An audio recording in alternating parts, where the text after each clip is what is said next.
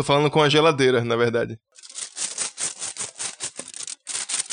Pri, Pri, esse é o SMR do Melo pra você. Por que a gente ainda tem Melo no podcast, hein? Me pergunto isso desde o começo. Antes mesmo de eu participar.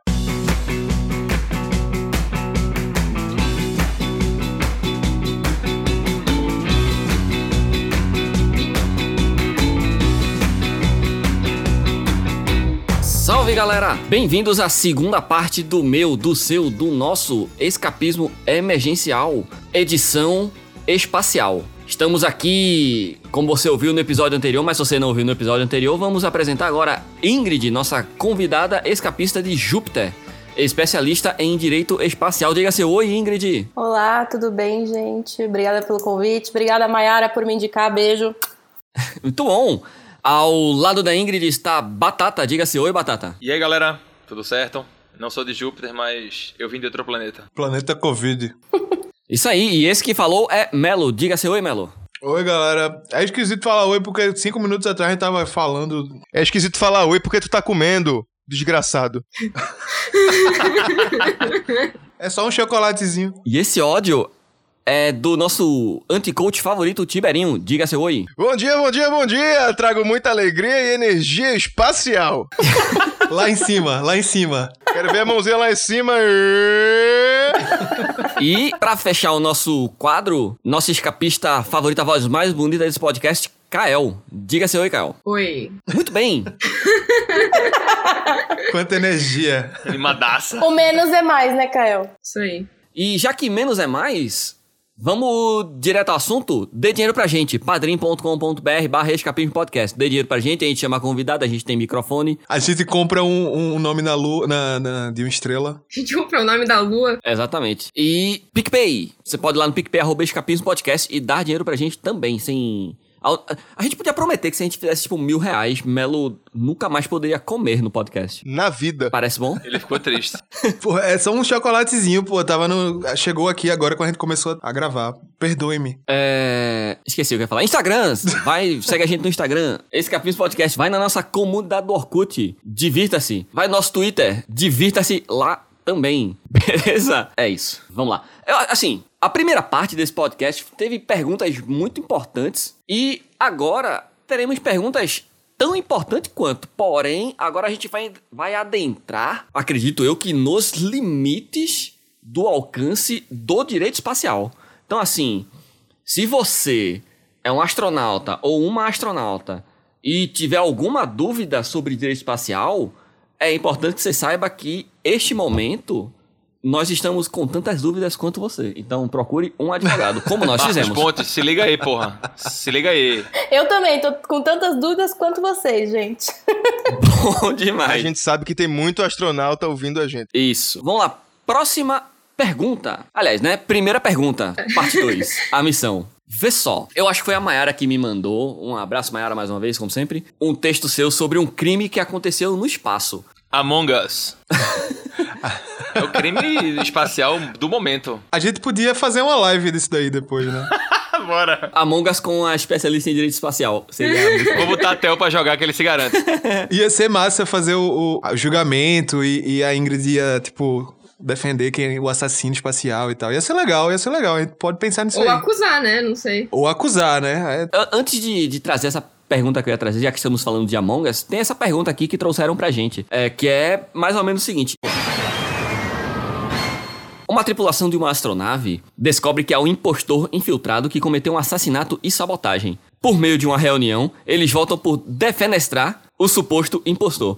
Quais seriam as implicações legais para a tripulação? Qual seria a maneira correta dos tripulantes procederem? Sabemos que isso tem acontecido aí diariamente. No Among Us. E ainda dizem que direito espacial não faz parte do nosso dia a dia. Pois é, exatamente. Olha Obrigada. Kael, obrigada. Então, basicamente assim, gente. Primeiro que eles não poderiam fazer isso, até porque, assim, tem muitos... Abre a porta e vaza. É, tipo, é, The Hundred, né? Que- Aquela série lá. É. Eles não poderiam fazer isso porque, assim, em primeiro lugar, isso ainda tem toda uma discussão de qual seria a jurisdição nesse caso. Mas vamos supor que é a jurisdição, tipo, da bandeira da tripulação, tá? Vamos supor.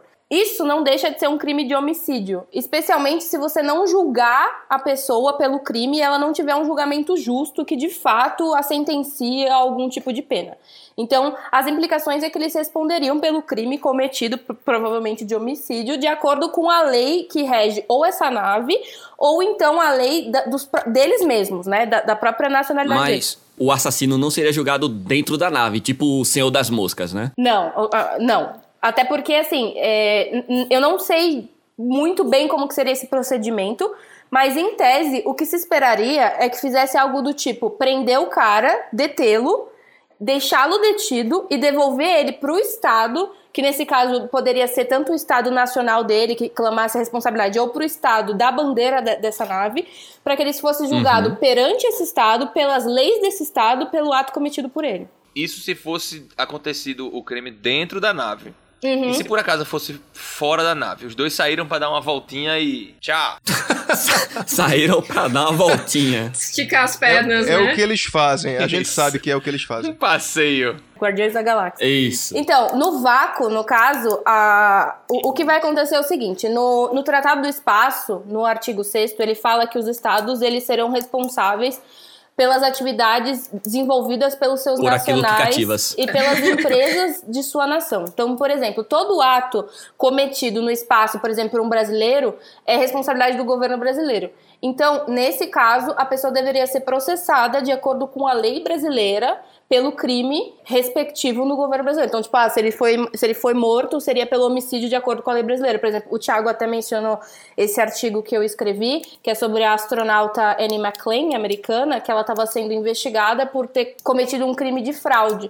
E na Estação Espacial Internacional, no acordo da Estação Espacial Internacional, eles falam que a pessoa será processada, investigada de acordo com a sua lei nacional.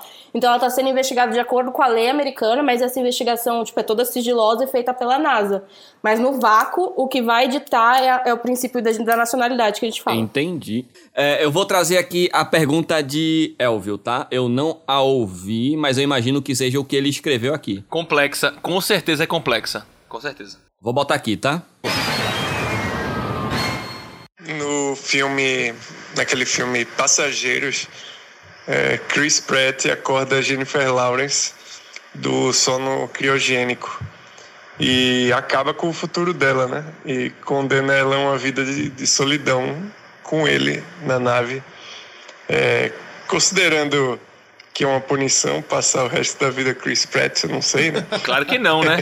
Claro que não, pelo É, amor de que, Deus. que tipo de, de punição isso ia gerar? Porque eles vão chegar, a nave vai chegar no destino final, eles já vão estar muito velhos, e aí acho que ia ficar difícil de, de se fazer justiça, né? De entrar com o processo. E na nave não há justiça.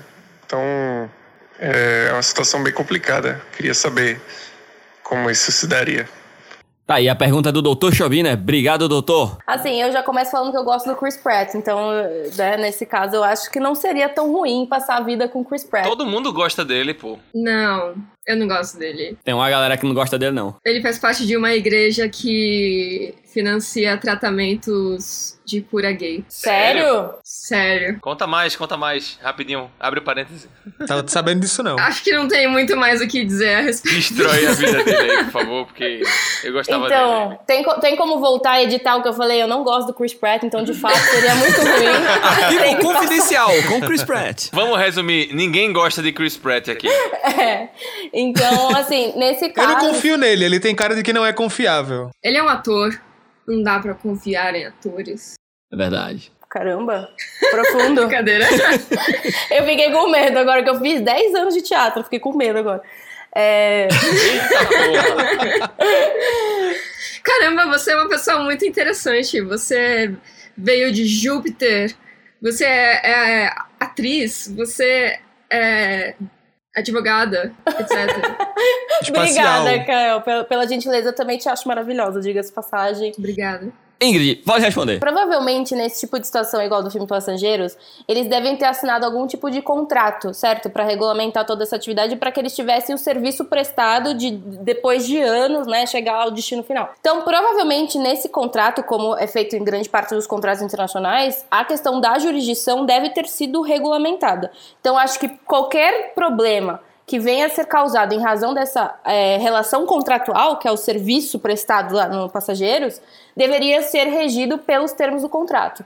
Então, isso daí fica uma pergunta: qual será o termo que a cláusula que eles botaram para regulamentar essa questão contratual? E nessa mesma cláusula eles provavelmente colocaram, porque assim, por exemplo, qualquer contrato que a gente veja, eles vão colocar assim: ah, esse, é, esse contrato é, é regido pelas leis do país X e qualquer problema para dirimi-lo deverá ser pela jurisdição da cidade X. Então ele deve colocar Uhum. onde que deveria ser resolvido isso. E assim, de fato, eu acho que seria muito complicado porque deveria ser uma indenização muito alta porque tem que aguentar o Chris Pratt esse período todo, né? Então, com certeza seria bem complicado. A gente teria que ver onde que poderia reclamar essa, é, essa indenização. Mas sim, se ela se sentiu violada porque ela teve impedido o direito dela, né, de poder estar lá congelada, enfim, ela poderia sim Uhum. reclamar, mas assim, não perante a empresa, né? Perante o Chris Pratt. Entendi. Próxima pergunta, já que estamos falando em pessoas famosas. Digamos que o latino se case e o latino tenha o seu décimo primeiro filho. O problema do latino se prender no, no, numa geladeira no espaço é que não vai ter ninguém pra abrir, tá ligado? É, Se a, a esposa do latino for um astronauta e ela estiver grávida e ela for para o espaço, certo? Mas ela não sabia que estava grávida. E ela tiver um filho no espaço. O que acontece com essa criança? Ela tem dupla nacionalidade, ela tem nenhuma nacionalidade, ela pode ser considerada a primeira extraterrestre que se tem conhecimento. Olha, é, em primeiro lugar, assim, não querendo ser estragar prazeres, mas eu acho que seria, tipo, impossível ela ir pro espaço grávida sem saber, porque eles fazem todos os testes possíveis e impossíveis para que você possa ir pro espaço. Tipo, míopes não podem ir pro espaço, então é, tipo assim, super detalhado, assim, né?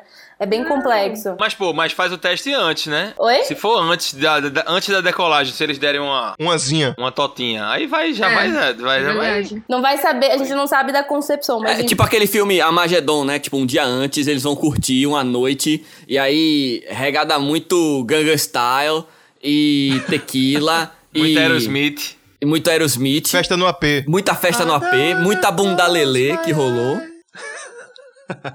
Pelo fato dela, como astronauta, né? Ela tá indo representar o país dela, porque, tipo, os astronautas, pela configuração que a gente tem hoje, né? Sem falar de turismo espacial, o, o, o bebê provavelmente ele nasceria de acordo com a nacionalidade dela. Até porque, assim, é como, tipo, missão diplomática. Se ela tá indo cumprir uma missão em nome do Brasil, ela tá representando o Brasil, então aquilo é uma atividade do Brasil, o neném nasceria brasileiro, né? Só que existem Hum, sempre. Sempre Existem sempre os, de- os dependes da vida. Porque, assim, por exemplo, vamos supor no, num futuro próximo e distante, em Marte já é considerado, tipo, uma terra individual e que na terra de Marte, quem nasce em Marte é marciano e ela, tipo, como brasileira, foi até lá. Uhum. A gente teria que ver muitos poréns. Por exemplo, tem países que eles consideram princípio da de- de- é, consan- consanguinalidade. Então, por exemplo, se eu sou, sei lá, eu sou alemã e o meu filho nasceu no Brasil, ele é alemão, ele tem direito à nacionalidade alemã porque eu sou alemão, ele tem o meu, meu sangue. Então a gente teria que ver toda essa questão de qual que é o país de origem. O Brasil, por exemplo, tem o princípio é, tipo híbrido.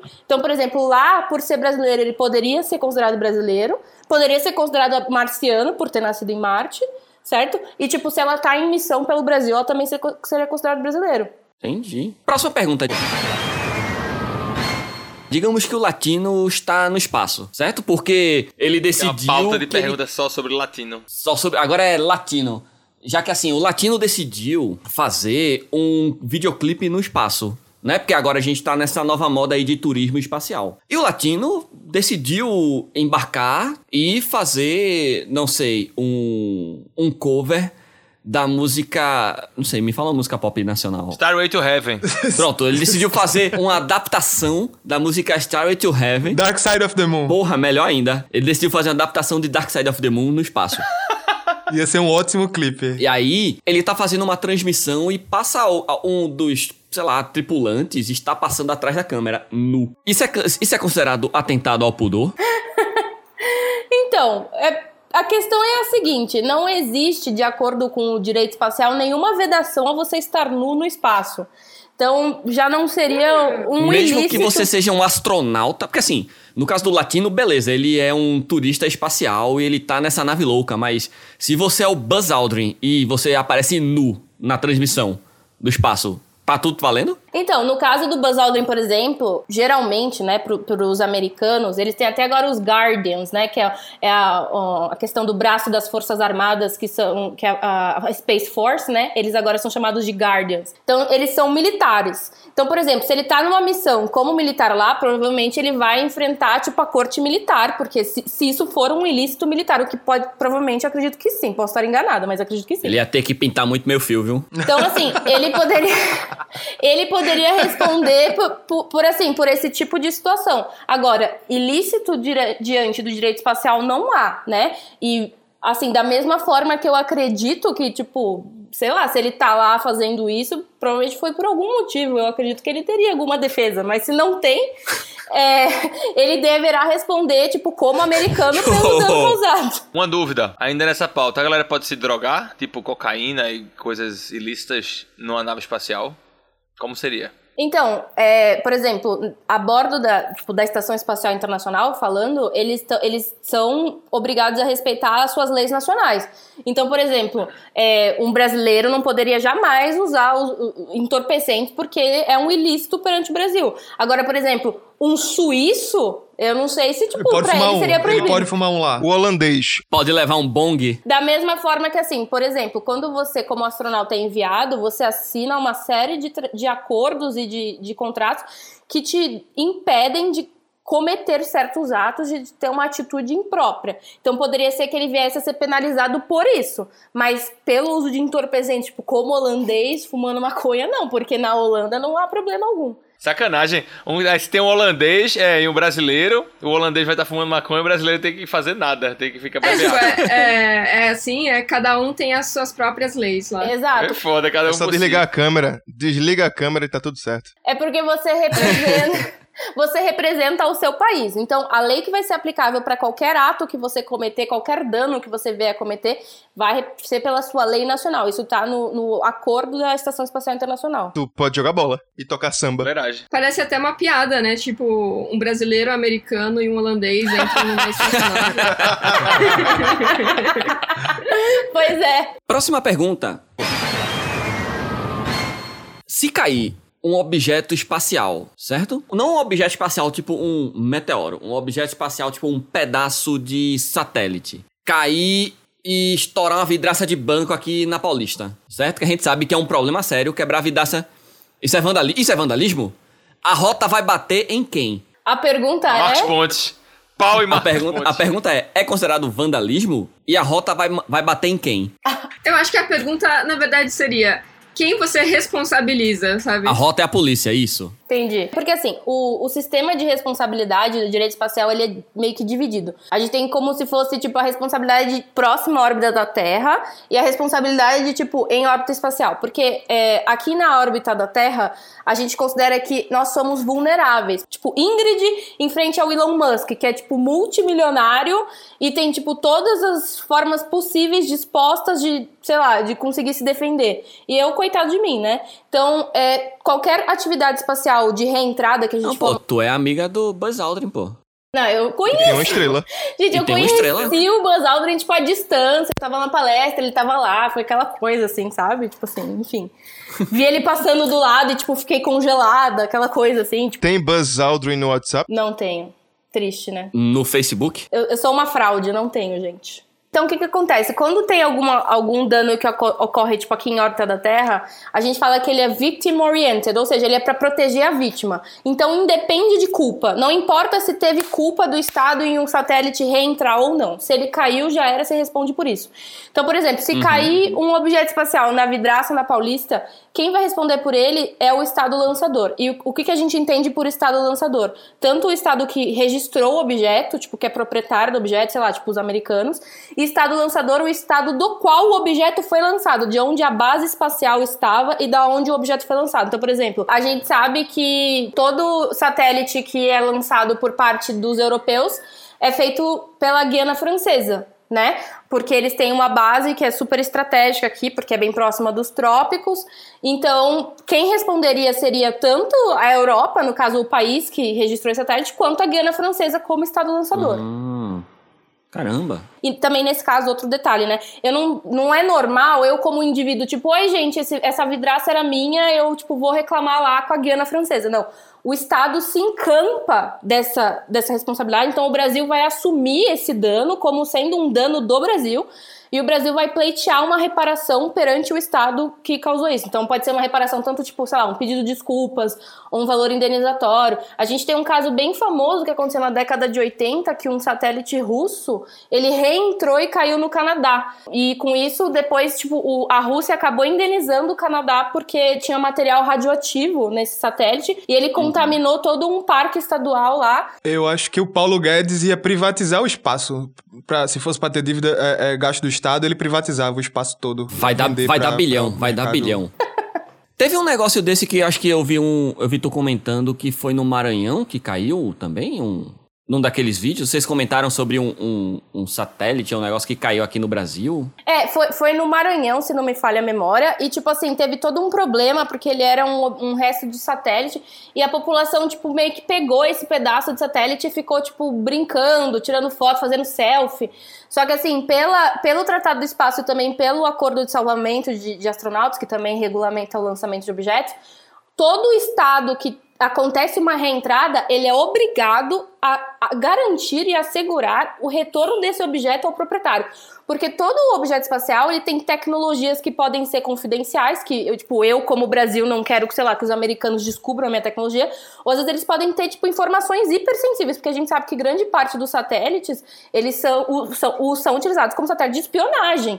Então eles podem ter dados extremamente sensíveis e relevantes que, tipo, ele não quer que caia nas mãos de outra pessoa. Então, assim, se você falhar nesse dever, você tá violando o direito espacial, você tá cometendo um ilícito de reparar. Você tem que garantir que esse satélite seja restituído pro dono dele. É, eu já ouvi falar que tem muito lixo espacial, do tipo satélites que quebram e ficam em órbita pra, pra sempre, assim. Aí no caso. Saco de é, cocô. Isso vale, vale a, mesma, a mesma ideia, assim? É, tem que devolver mesmo que seja um satélite abandonado ou. Não sei. Tem alguma mudança? E aproveitando esse gancho de Kael, queria trazer essa outra pergunta. Quem é responsável pelo lixo espacial? Tá. Então vamos lá. Primeiro, é só uma coisa assim que eu gosto Assim, de falar. rapidinho, rapidinho. Aham. Quem é responsável e quais são as responsabilidades para com o lixo espacial? Tá. Beleza. Fala de saco de cocô, por favor. É, pronto. Quem é responsável pelo saco de cocô no espaço? E quais são as Obrigado. responsabilidades para com o saco de cocô? É isso que o Brasil quer saber. Olha, eu acho que os responsáveis pelo saco de cocô no espaço são os Lanterna Verde, que vão proteger toda a humanidade dos sacos de cocô perante a órbita espacial. Se um saco de cocô quebra uma vidraça de banco, entendeu? Você rastreia quem fez o cocô. Quem precisa recolher o cocô explodido na região? Olha, gente, isso daí é meio complicado, porque assim, um saco de cocô caindo aqui, eu acho meio difícil a galera deixar ele sujo lá, né? Eu, por exemplo, eu teria muito nojo. Ou a então- galera pegar pra tirar selfie. É, pra tirar selfie do de cocô. Porra, Porra, pode ser o cocô de Buzz Aldrin. Eu tiraria, seu. pode ser. Dá pra vender no eBay, gente, fazer leilão. Um cocô que entra na atmosfera, ele vem congelado do espaço. Ele entra na, na atmosfera. Ele chega na, na, na vidraça do, do Santander como. Quentinho. Ralo? Que na verdade, assim, eu não gosto de falar lixo espacial, eu, eu falo detritos espaciais, porque qualquer objeto espacial ele tem um valor muito alto, tanto econômico quanto científico. Mesmo que ele tenha virado um detrito, eu não considero ele como lixo, ele é tipo um resquício que acaba porque ele acaba se deteriorando, né? Mas assim, os de- detritos espaciais, é, a responsabilidade deles vai depender tanto se tiver em órbita espacial ou estiver, por exemplo, numa reentrada. O que que acontece? Quando a gente está em órbita espacial, tipo, gente, todo mundo que lançou um satélite tem que ser no mínimo, tipo, muito rico ou ter, tipo, um super poder ou ser, tipo, muito foda, certo? Então, nesse caso, você tem que comprovar que houve esse dano. A gente tem o que a gente chama de Space Situational Awareness, que são muitos satélites que eles são utilizados para que você mostre a questão do satélite, tipo, olha, o satélite tá inteiro, aonde que ele tá? Como que eu posso fiscalizar meu satélite e garantir que ele esteja bem? Porque, cara, se você, tipo, danifica, sei lá, um satélite de comunicações, você consegue, tipo, cegar um país inteiro. Então é muito delicado. Uhum. Então, quando você fala de lixo, lixo espacial, no caso que eu gosto de falar detrito espacial, se há um dano causado por um detrito espacial, a gente tem que comprovar um dano, por exemplo, olha, esse é um detrito espacial de um satélite que ele veio a se danificar, ele, ele causou danos ao meu satélite e eu quero uma reparação. Só que aí você tem que comprovar de quem é o satélite, qual foi a reparação causada e que de fato ele tem responsabilidade sobre essa reparação, entendeu? E o que, que acontece muito também, que, que é, é muito importante falar sobre isso, que o Thiago falou, ah, de quem que é a responsabilidade do lixo espacial, né, do, do, do Space Debris, que é o detrito espacial. A responsabilidade é, em tese, do estado lançador, né, de quem registrou e lançou o satélite.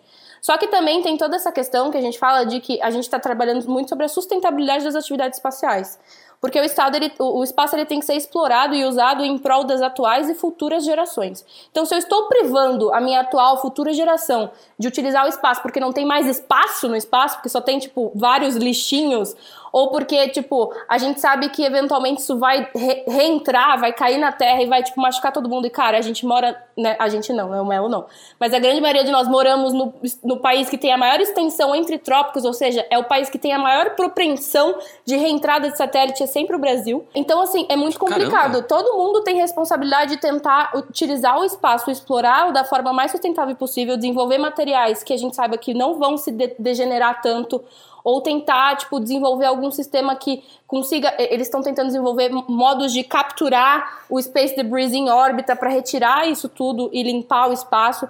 Então a responsabilidade acaba sendo de todos, mas se isso vier a causar um dano, quem vai ser responsabilizado pelo dano é o estado lançador, que é tanto o estado que re- registra quanto o estado que lançou. Será que tem muitos é, objetos em órbita que não é registrado? Que, tipo. Muito, muito, muito, muito. Porque esse registro ele tem que ser feito perante a UNOSA na ONU. E também tem a Convenção de Registro que regulamenta, mas a gente sabe que tem muitos satélites que eles não são registrados, que eles são, tipo, lançados assim, entre aspas, ilegal. Não é ilegalmente, né? Mas irregularmente, porque eles não estão devidamente registrados. Por quê? Muitos satélites são utilizados como mecanismo de, de espionagem satelital. E espionagem satelital não é um ilícito internacional. Ela é permitida de acordo com o direito espacial. Você pode fazer espionagem satelital. Muitos satélites, às vezes, são duais, ou seja, são utilizados tanto com fins civis quanto fins militares. Então, tipo assim, a gente sabe que muitos satélites não são registrados, até para que você não saiba a localização deles. E hoje em dia a gente tem muita. Já estão desenvolvendo tecnologias ASAT, ou seja, anti-satélites, para desestabilizar e destruir outros satélites. Então, se você falar registrar o seu satélite, você vai falar onde o seu satélite está. E ele vai ficar vulnerável. Qual seria a vantagem de permitir que espionagem seja feita? Então, é que não é que ela é, não é, que ela é permitida. Para o direito internacional, a gente só não pode fazer o que é proibido. O que não é proibido é permitido. E tudo começa em 1959 com Sputnik 1. Quando Sputnik 1 orbitou a Terra, né, ninguém reclamou violação de soberania, porque, nossa, Sputnik está passando sobre território americano, ou nossa, Sputnik está passando sobre território brasileiro. Ninguém reclamou. Então, isso ac- acabou sendo considerado um costume de, olha, isso não viola a soberania estatal. E além disso, a gente sabe que um, para que seja considerado um ilícito a observação da Terra, depende da localização. Então, por exemplo, se eu estou a bordo de uma nave, tipo um avião, e estou vigiando ou, sei lá, espion- espionando você, isso é um ilícito. Agora, se estiver em órbita espacial, não, porque não tem nenhum tipo de proibição. E o uso e exploração do espaço tem que ser feita de forma livre pelos estados, de forma não discriminatória. Então, eu não posso impedir um estado de fazer isso. Entendi. Faz sentido. Os estados que mandam foguetes, etc., eles soltam muitos detritos espaciais. Tipo o pacote de cocô. Tipo saco de cocô e etc. Vai ter, Tudo se resume ao saco de cocô. daqui a alguns anos de atividade espacial, isso vai se tornar um problema. Eles já têm algum plano de, de tipo de obrigatoriedade de trazer o, O lá, saco de o cocô. foguete que não vai ser é, trazer o saco de cocô pra dar fim nele aqui, ou vai jogando e lá na frente a gente vê. Então, é, isso é uma discussão muito delicada, porque acontece. Como eu falei, a gente tem cinco grandes tratados de direito espacial, e o último, que é o Tratado da Lua, ele foi celebrado em 1979.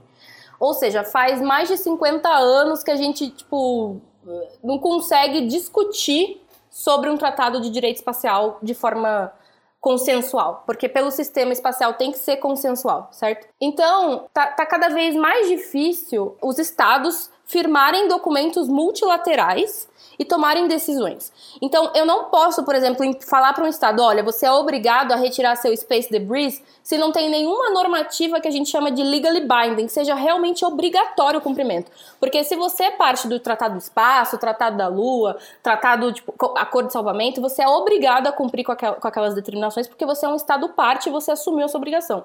Agora, a não ser que surja um novo tratado, os estados concordem com isso, eu não tenho como obrigá-los a, tipo, olha, você tem que retirar o seu, o seu detrito espacial e dar um jeito de lidar com isso. Porém, a gente sabe que isso é um problema muito complicado e que está cada vez mais complicando o exercício do- da exploração e uso do espaço. Até pela questão de astronauta. Tipo, cara, vai que acontece com o astronauta que aconteceu com a Sandra Bullock em gravidade. Isso é um risco real, tipo, não é brincadeira. Então, assim, os estados eles estão se unindo e fazendo o que a gente chama de arranjos informais para mecanismos de governança e tentando criar documentos que não sejam obrigatórios, mas que ditem diretrizes para que se desenvolvam mecanismos que garantem a sustentabilidade do espaço para que a gente possa usar é, long term, né? Para que a gente possa ter o uso do espaço por muito tempo e que a gente consiga desenvolver materiais que não causem danos à exploração do espaço em si. É, fico preocupado com meu neto no futuro, quando ele for fazer um turismo espacial, ter um monte de saco de cocô. Ele fica perguntando: o que é isso, vovô? O que é isso? Eu vou ter que dizer: é saco de cocô. Igual nas praias de Boa Viagem. Quando você tá lá nadando e tem aquele, né? Saco de cocô. Saco de cocô boiando na água. Desse seu preconceito, viu? Desse seu preconceito. Não, desculpa, eu só tô falando sobre o que eu escapei da minha infância. Que foi vários nados acrobáticos pra desviar de, né, de armamento, de, de saco. Eu sou de Santos, eu sei como é. Pronto, tudo bem. Seguinte. Elon Musk falou em uma. Até uma matéria, a gente até trouxe aqui, que ele ia chegar em Marte e ele não ia respeitar as leis da Terra. Se ele chegar em Marte, ele pode falar assim: beleza, o planeta não é meu, mas eu não tenho que obedecer a lei nenhuma, não. Não, ele não pode fazer isso. Até porque, assim, por exemplo, é, provavelmente se ele chegar lá, ele, vê- ele vai, tipo, pela SpaceX, né? Que sabemos que em breve chegará lá. A SpaceX é registrada sobre território americano. Sob território americano, eles são obrigados a, a cumprir as regras de direito espacial, como o Tratado do Espaço, porque os Estados Unidos é parte. E eles também têm regulamentos nacionais que obrigam isso. Então, assim, é, o próprio Tratado do Espaço, ele deixa bem claro que você será, é, terá o exercício da sua nacionalidade como jurisdição sobre você. Então, tudo que o Elon Musk, tudo bem que ele é sul-africano, né? Mas, tipo, falando por SpaceX, né? Tudo que acontecer lá, tipo, por parte da SpaceX, é, quem vai responder por isso são os norte-americanos, que é o estado na qual o SpaceX foi registrado. Então, ele não pode fazer isso, até porque lei, as leis, né, terráqueas, elas são aplicáveis aos humanos em- em- enquanto exploradores do espaço. Entendeu? E se, digamos, o Elon Musk, que todos nós sabemos é grande fã do latino, ele decide construir um monumento em homenagem ao latino lá no espaço, certo? Ou um edifício, edifício Twelves. Ele precisa aprovar esse projeto em, em- aonde? Ele aprova esse projeto? Eu quero construir uma, uma- um, um prédio, um arranha-céu Twelves, com 12 andares. Em homenagem ao macaco Twelves. 12 Tower.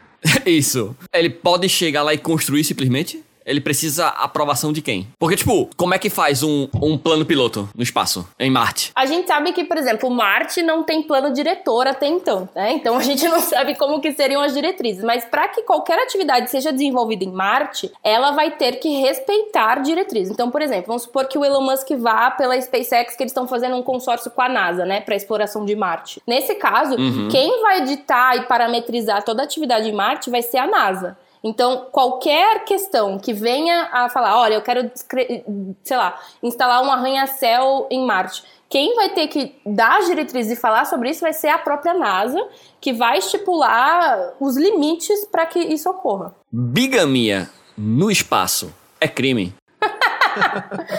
Olha, depende. Porque assim, Aqui não é, pô. bigamia sim. É crime? Aqui é crime, pô. Bigamia é crime. Não, aqui no Brasil, né? No Brasil, mas tem países que não. É, então, isso Ah. que eu ia falar, depende. Depende da religião também, né? Se você for mormon, você Exatamente. pode. É, mas isso que eu ia falar, depende. Porque, Verdade. por exemplo, se eu sou No de um- Brasil, não. O quê? Desculpa, se você for mormon no Brasil, a lei do país É. sobrepõe a lei da religião, né? Tipo assim, por exemplo, se eu, sou, se eu sou de um país que não é vedado a bigamia, né?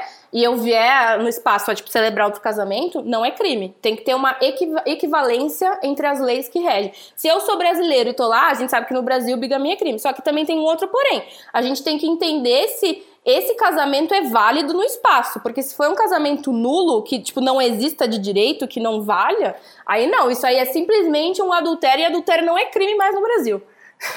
Bigamia com extraterrestre conta? Eu ia falar Eu ia isso. perguntar isso, porra.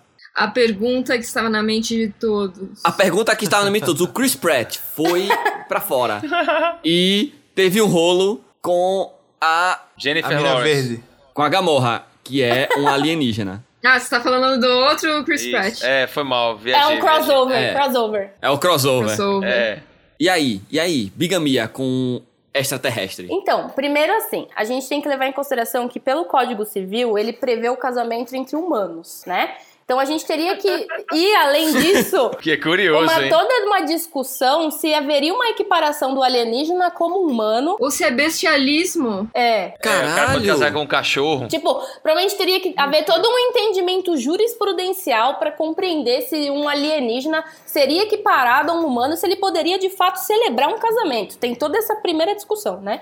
Agora, a segunda. ah, Desculpa, Thiago, você ia falar. Não ia falar, existe alguma lei em algum país, assim, já que você também, tipo, manja de direito internacional, que prevê esse tipo de, de acontecimento? Não necessariamente com ETs, mas, tipo...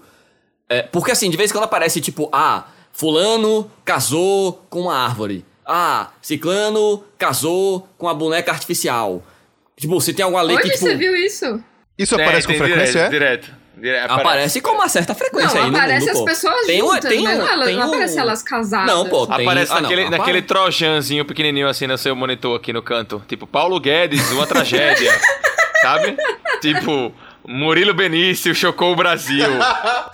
Murilo Benício perde tudo. É, tipo isso.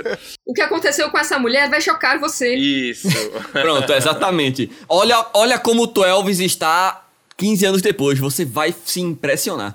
Pronto, se teoricamente a pessoa, tipo, é- existem essas matérias bizarras, pessoa se casa com uma árvore, ou pessoa se casa consigo mesma, ou pessoa se casa com um boneco artificial, isso poderia dizer que tá validando, tipo, a pessoa casar com um alienígena, com um antigo astronauta, de repente? Então, tipo, eu não sei te falar especificamente algum país que tenha isso. Só que assim, se algum país não, não, faz, não fizer nenhuma disso, porque assim, por exemplo, no Código Civil brasileiro, que a gente sabe que já é uma coisa super retrógrada, porque já, tipo, já tá meio que, né, já até entendimento juris- jurisprudencial pela questão da comunidade LGBT, porque ele só prevê é, a questão de, tipo, ah, casamento entre homem e mulher, e a gente sabe que LGBTQI+, tipo, não entra, só que hoje em dia a jurisprudência já estendeu isso, né? É, a gente teria que ver se existe de fato uma legislação que ela não. que ela seja, tipo, como é que eu vou falar? Silente, que ela não seja expressa em falar, tipo, casamento entre duas pessoas, ou um casamento entre, tipo, um homem e uma mulher, ou um casamento entre dois humanos. Agora, se uma lei ela é silente nisso, ela não está proibindo. Porque assim, gente, no direito, o que não é proibido é permitido. Isso é uma coisa, tipo, fato. E pro direito internacional, isso ainda é mais pelo princípio Lotus que a gente fala. O que não é, pro- o que não é proibido é permitido. Então, se alguma lei ela não tipo fala especificamente que o casamento é entre dois seres humanos ou duas pessoas por si e, e assim, o que, que é pessoa, certo? Eu, eu posso falar que tipo um alienígena não é uma pessoa? Tipo, eu posso falar que um, um ser humano tem que vir necessariamente da Terra? Porque vai que ele é uma raça humana que veio de outro planeta, só que é tipo similar à nossa. Que são. que é o caso dos Anunnakis, né? Exato. Isso me traz um, uma- um- um outro questionamento. Porque, assim, viagem ao espaço também traz muito negócio com viagem no tempo, né? Tem aquele, aquele documentário que chama Gravidade. Interestelar. Isso, Interstellar, desculpa. E tem aquele outro também, o De Volta pro Futuro.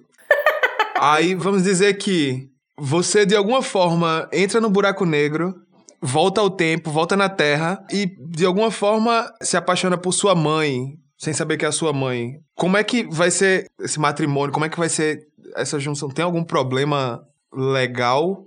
Eu fiquei. É uma pergunta confuso. estranha pra se fazer pra uma especialista em Eu, direito eu espacial. gosto que Melo tá fazendo essa pergunta de uma forma muito séria, tipo, Ô Melo, eu só, eu só vou te sei. responder da seguinte forma. De acordo com o último filme do Avengers, Todo o paradoxo do tempo funciona de outra forma. O seu passado, eh, o seu futuro, ele se torna, o seu presente se torna o seu passado e o seu novo futuro se torna o seu novo presente. Então, se você vi- viajar no buraco negro, e encontrar com a sua mãe, como isso já era, já era seu presente, você vai saber que ela é sua mãe.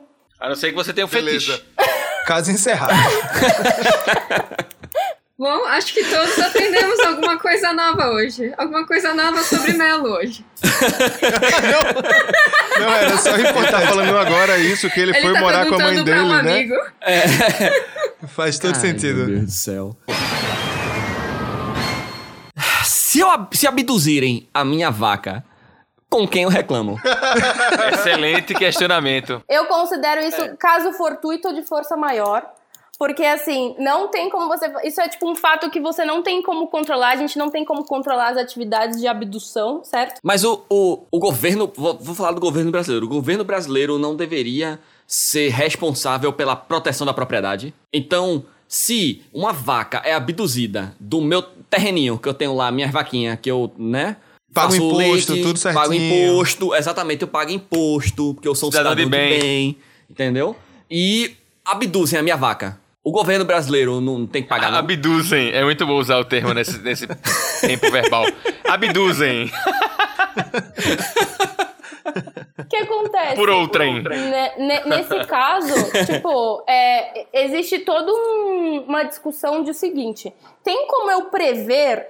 O Estado brasileiro ele tem como se preparar para estar pronto e proteger de uma abdução? Porque isso não é algo previsível que você espera que vai acontecer. A partir do lançamento desse podcast, sim. Porque o questionamento já foi feito. Tem que ter uma viatura policial ali pra proteger. A gente sabe que os policiais são muito preparados. É, qual, Das, qual das polícias você tem que entrar em contato? A civil é o bombeiro.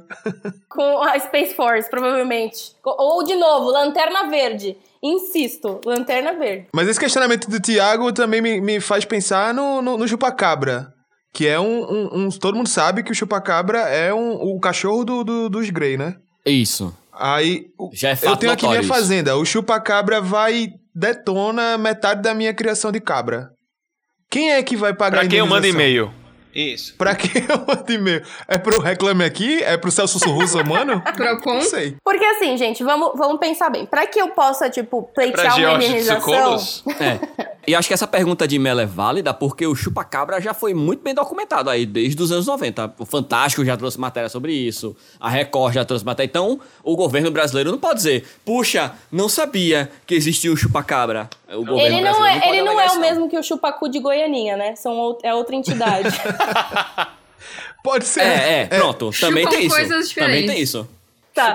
Chupam coisas diferentes.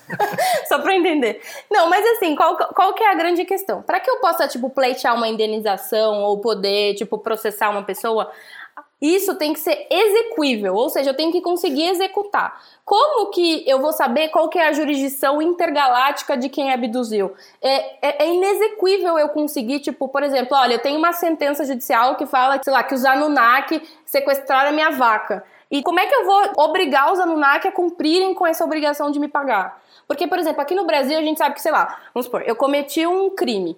Se eu cometi um crime, é a polícia judiciária, certo? Que vai, tipo, garantir que eu seja preso ou que eu pague pela minha pena, né? né? A gente tem um mecanismo, tipo, na civil, eu tô devendo, ele vai te penhorar, vai mandar oficial de justiça na sua casa. Só que isso a gente não tem como fazer por enquanto, né? Tipo, e o Tony Stark morreu também, então a gente tá sem esperança. A gente não tem como fazer Sim. isso, tipo, com um outro planeta ou com uma outra raça, né? Com uma outra população. Então acaba sendo É. inexequível. Então não tem como você, tipo, obrigar um Você outro tá me dizendo então é que eu preciso necessariamente, como fazendeiro, ter algum tipo de seguro contra danos espaciais? Porte de arma. Exatamente. Arma. Tem que ter uma arma.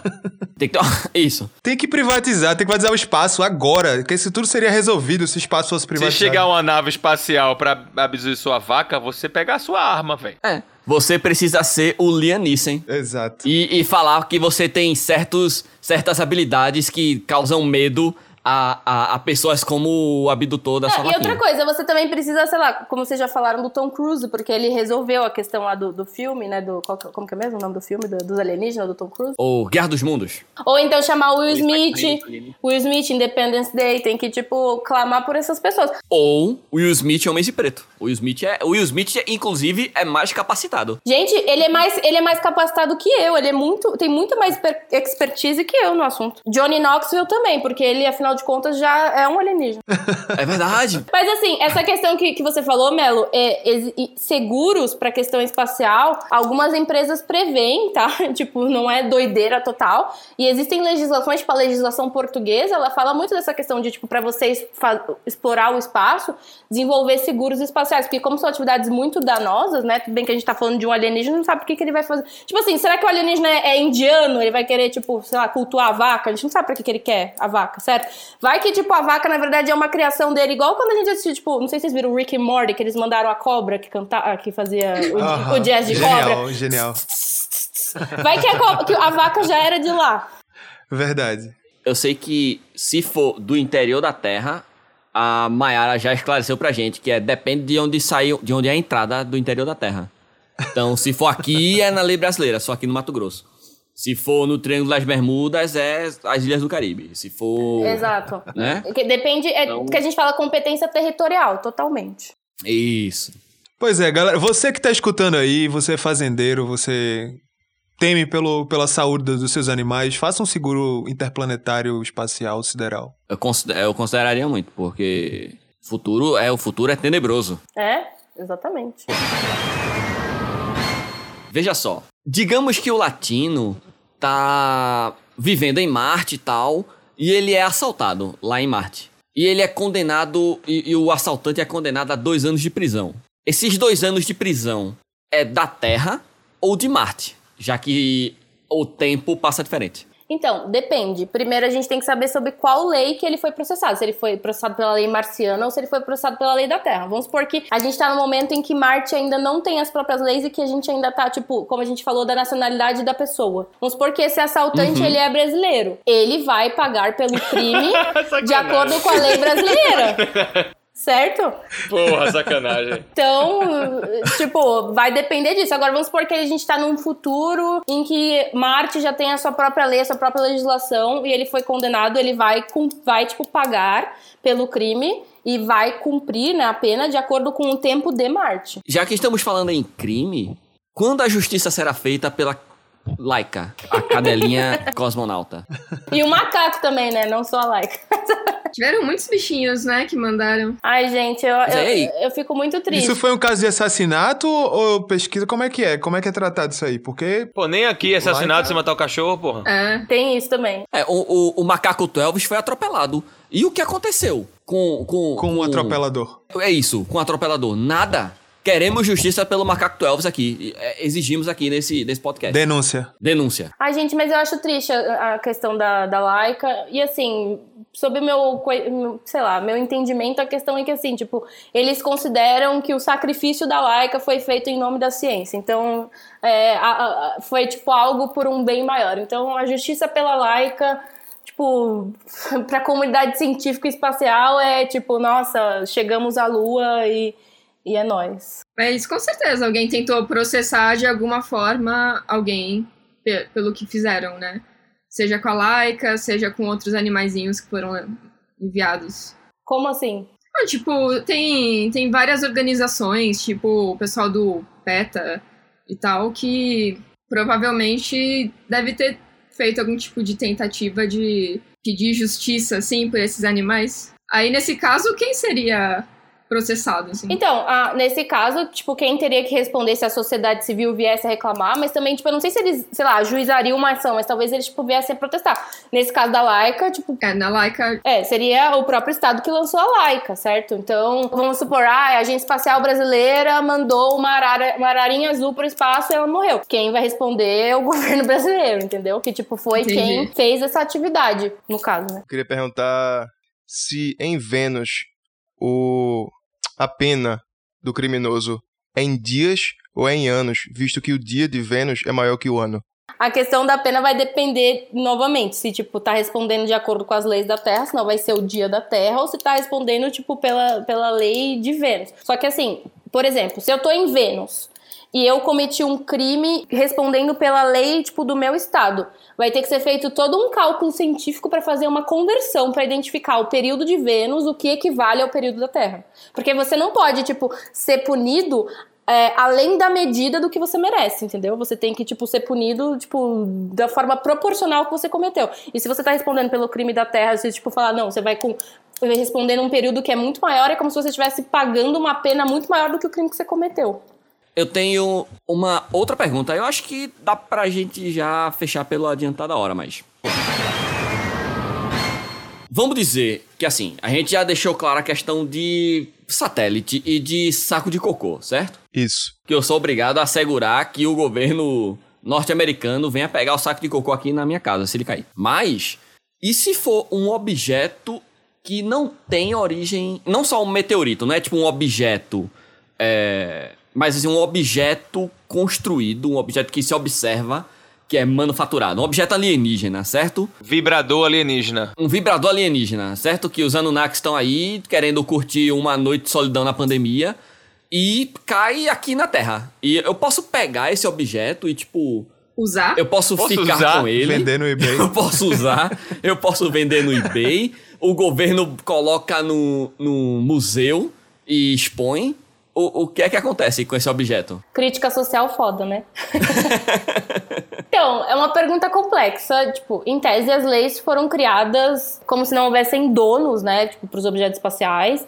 Tampouco soberania sobre os objetos e bens espaciais. Então, não- a gente não pode se apropriar soberanamente. Só que eu poderia explorar. Então, por exemplo, se é uma coisa que caiu, tipo, de forma inocente aqui, tipo, no meu quintal, tipo assim, achado não é roubado, assim, entendeu? Inclusive, é muito engraçado que eu fui, no, eu fui numa palestra uma vez que falava sobre recursos espaciais e era com o Ian Christensen, que ele é da Secure World Foundation, que é uma ONG que, tipo, promove é, o direito das empresas americanas e, tipo, do- é, de discutir a questão de direito espacial e assegurar que as atividades sejam sustentáveis.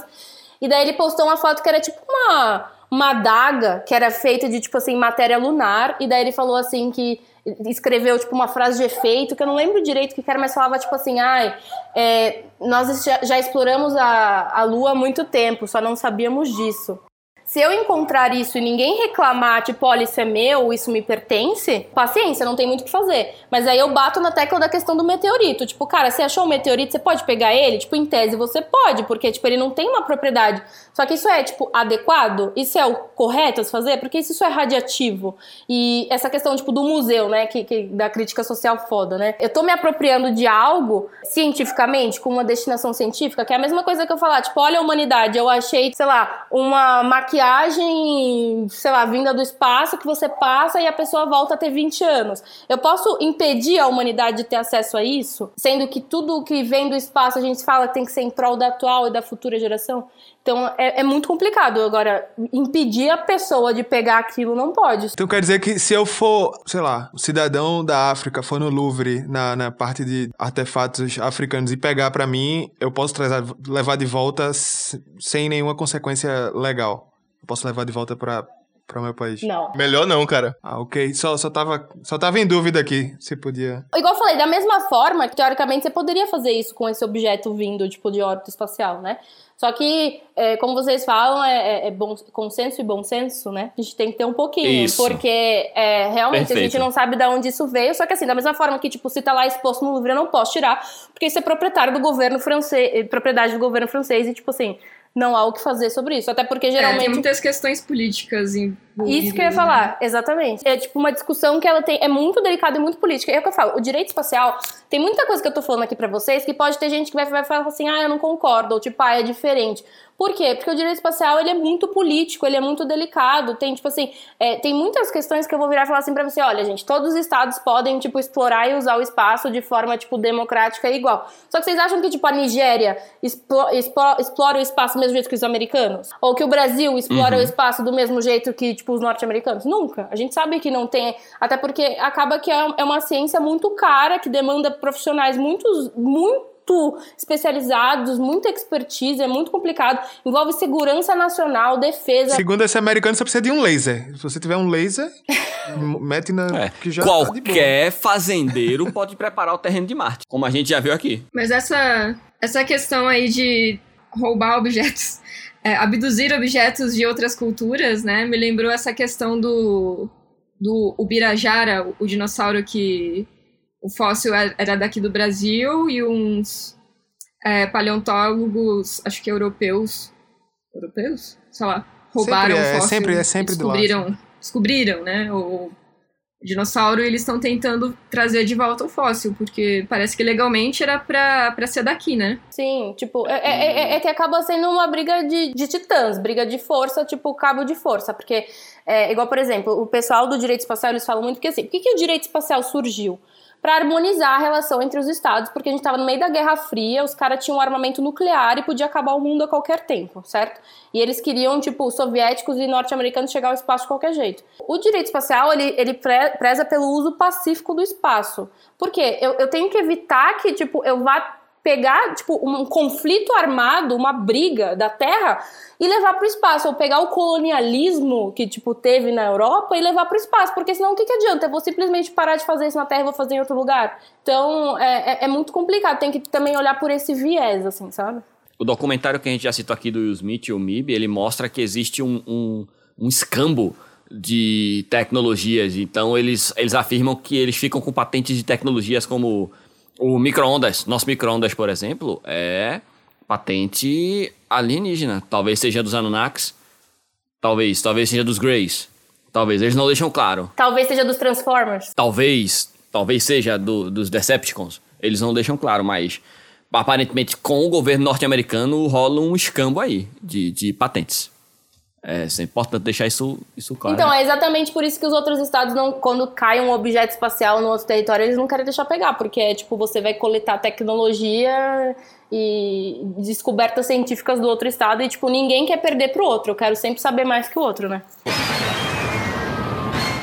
Se uma nação da Terra, como os Estados Unidos, por exemplo, encontra uma sociedade extraterrestre e começa a escravizar, o que é que a gente, o que é que as outras eh, outros países, outros estados poderiam fazer em relação a isso para impedir? Primeiro é complicado porque os Estados Unidos eles estão no Conselho de Segurança da ONU, ou seja, tipo, praticamente todos e eles têm uma força militar super forte, então eles sempre tipo vão votar contra qualquer atitude humanitária ou intervenção, que a gente sabe que pelo contrário, eles que intervêm muitas vezes. Mas assim, teoricamente, como eu falei, a Carta da ONU é aplicável aos usos de exploração do espaço e a, e a Carta da ONU, como de, dos direitos humanos, veda qualquer tipo de prática que venha a violar os direitos humanos, como a escravidão. Então, o que poderia tentar ser feito é, tipo, intervir nessa situação. De que forma? É, tudo que o direito internacional dispõe, ou seja, tipo, é, fazer bloqueio de mercadorias, certo? Cortar relações diplomáticas, tentar responsabilizar ou tipo levar para, sei lá, para a Corte Internacional de Justiça ou para algum outro tribunal internacional para processar por isso. É, seriam as formas que teriam para fazer isso, para reclamar isso. Só que, como a gente sabe, é muito complicado porque, de novo, seria cabo de guerra. Mas assim, é, como eu falei, os direitos humanos eles são aplicáveis, a gente não poderia fazer isso e, e assim, a gente, graça, graças a Deus, a gente tem, tipo, pós Segunda Guerra Mundial, a gente tem todo um paradigma pautado na paz para o direito internacional. Então, esse é um princípio muito forte, assim, que é, é obrigatório para todos, assim. Então, o que a gente espera é que, de fato, isso não ocorresse, até porque seria uma violação de direito internacional, tipo assim, muito severa mesmo. E assim, dependendo, poderia até configurar um crime internacional. Entendi. Eu, eu acho bonito essa crença é, dessa paz e, e- desse poder de regulação da ONU. Mas aí a gente vê, né? A ONU faz Estados Unidos, não ataca o Vietnã, não. A galera e Estados Unidos vai. faz. Beleza. Beleza, brother. Faz, ô, ô Rússia, não, não, não mexe com, com, com o pessoal, não. Aí eles vão e matam o, o, a galera, né? Não anexa a Crimeia, não, pô. Para com isso. Deixa da Ucrânia. A galera faz, beleza, pô, beleza. Amanhã manda uma carta aí, reclamando. Aí. Bom demais. Eu queria agradecer imensamente a Ingrid pela participação. Ingrid, muito obrigado. Foram horas muito divertidas, Foi muito legal mesmo. instrutivas. Esclarecedoras. Agora eu sou uma pessoa muito mais educada em relação a- ao espaço. Eu quero saber quando vai chegar o meu certificado de especialista em direito espacial. O meu diploma. Eu faço um pra você se você quiser, Tibério. Aê! Obrigado. E aí tu já pode ser ministro. Já pode, já pode ser menino. Já tá mais qualificado que 80% dos que a gente tem. É, eu queria agradecer vocês pelo convite. Eu fiquei muito feliz, assim. Primeiro porque, como eu falei, eu sou muito fã do podcast de vocês, eu adoro. E acho todos, Aí. todos maravilhosos. E, além de tudo, tipo, não é todo dia que as pessoas querem falar sobre o direito espacial. Eu já passei muito, tipo, nossa, direito espacial, tipo, o que você faz, pra que você serve. Então é muito legal poder conversar com Caramba! vocês e, tipo, compartilhar essa experiência. Então, muito obrigada. E, como eu falei, eu falo muito, obrigada por me aguentarem também. Imagina, a gente te chamou pra falar. É, quando a Mayara falou que tinha uma amiga que, que era especialista em direito espacial, a gente fez, meu irmão, a gente precisa entrevistar ela, tipo, pra hoje, tá ligado? Não, não consigo entender como as pessoas não acham isso interessante, mas. ok. Inclusive, se você tiver alguma. Se você tiver alguma amiga que é especialista, ou amigo, né, em direito de alguma coisa diferente. É, um vai chamando o outro aí, ó. Fica essa corrente do direito. Direito intraterreno. Alguém que está familiarizado com as leis de Agartha. Pode deixar, eu aviso vocês, gente. Mas muito obrigado mesmo, foi muito divertido, foi muito legal. Eu vou encerrar como o Antônio Abujanra, falecido Antônio Abujanra. Tem alguma pergunta que você gostaria que eu tivesse feito? O que, que um advogado espacial faz, né? Porque as pessoas falam, o que, que um advogado espacial faz e ninguém sabe, né? Porque você sabe tudo isso, não é tipo, tá, pra que que serve? Claro que é defender os alienígenas. Só, É, só que é, não. a gente todo já mundo sabe. disso. Um advogado espacialista, na verdade, ele atua em prol dos humanos mesmo. Ou é, é ajudando empresas de satélite, né? Das telecomunicações, muito comum, assim, grandes empresas. Inclusive, eu tenho um amigo que trabalha numa empresa, o Vinícius. E, ou também representando estados. Então, assim, por exemplo, o meu orientador, ele, além dele dar aula, né? Porque todo advogado espacialista tem que ser pesquisador, porque como vocês verem, a gente não tem resposta pra quase nada, e são coisas muito complexas e que, assim, às vezes não são previsíveis. Tipo, na década de 50, ninguém sabia que hoje em dia, tipo, a gente poderia pegar uma empresa privada e mandar um foguete pro espaço, né? E hoje em dia isso é possível com o desenvolvimento da tecnologia. Então, assim, ele- a- os advogados especialistas, eles também servem para consultoria, prestar consultoria, ajudar a celebrar tratados internacionais, ajudar em questão de política internacional. Então, é muito importante, por exemplo, o Brasil tá para sair a Lei Geral do Espaço ano que vem. E alguns membros do nosso grupo de pesquisa eles estão participando das discussões e são muito importantes porque o Brasil, a gente tem a base de Alcântara, que é super estrategicamente localizada. Então, pretende-se fazer do Brasil um Estado lançador. Então, é muito importante que a gente tenha consciência da- da- das implicações da, da lei, do direito espacial e da exploração do espaço, que isso pode causar, porque são questões muito sensíveis e que é muito importante que a gente tipo, saiba colocar limites e, e garantir, por exemplo, que o Brasil tenha uma exploração sustentável, que não vá prejudicar o interesse dos brasileiros ou o interesse da comunidade internacional em si também, né? A gente sabe que o Estado brasileiro cuida muito bem da, da, da riqueza natural, né? E, E dos nossos interesses. e dos nossos interesses da É população. verdade. É, né? Eu quero saber o que, o que aconteceu com o pé de feijão plantado por Marcos Ponte. Boa pergunta. Olha, eu não sei. Fica aí, ó.